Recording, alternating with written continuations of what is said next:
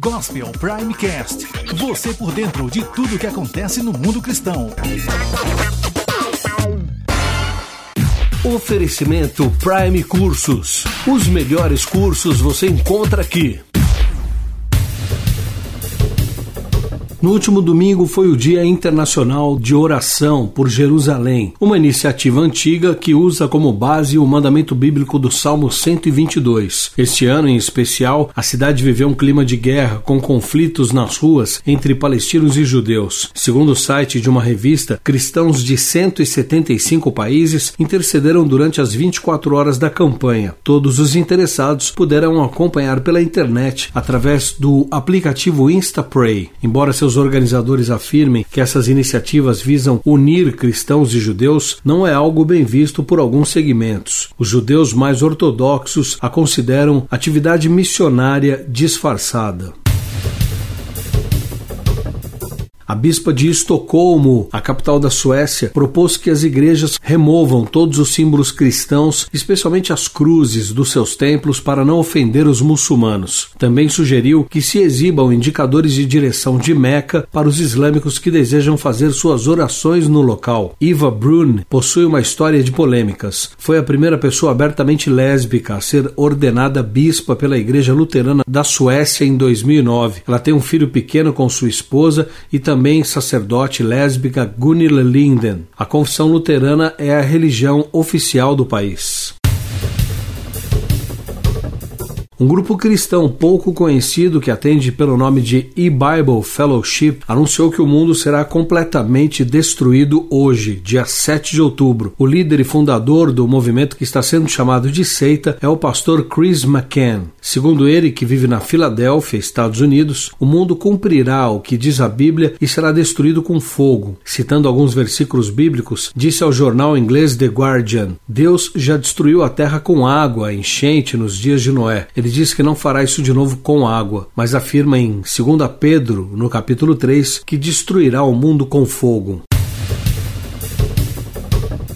Dentro da campanha ferrenha que a mídia brasileira vem fazendo contra o Estatuto da Família, o programa CQC da Rede Bandeirantes tentou acrescentar mais um capítulo. Contudo, a reação do público não foi a esperada. O humorístico apresentou uma matéria para tentar mostrar o que pensam os deputados federais sobre o tema. Logo em seguida, propôs uma enquete para saber a opinião dos telespectadores. A pergunta era a seguinte: que tipo de casais devem ser contemplados no Estatuto da Família? Era possível votar em duas opções Uma, todos os tipos, ou a segunda, somente os heterossexuais. No final do programa, os membros da bancada leram o resultado, embora visivelmente contrariados. Apenas 18% dos internautas responderam que eram todos os tipos. A esmagadora maioria, 82%, parece concordar com a comissão especial da Câmara e ficam com a chamada família tradicional, composta de homem e mulher.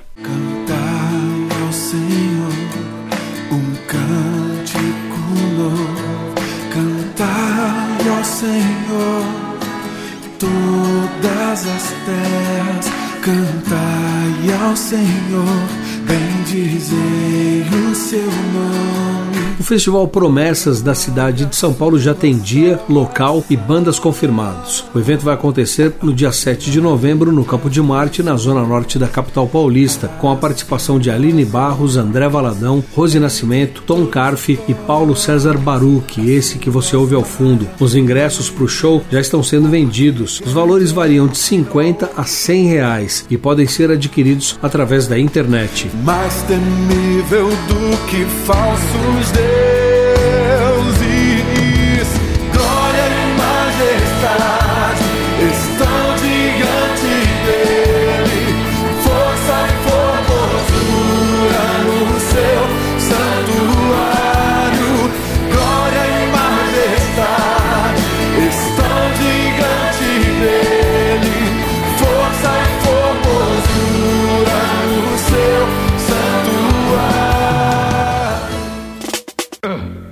Gospel Primecast. Você por dentro de tudo que acontece no mundo cristão.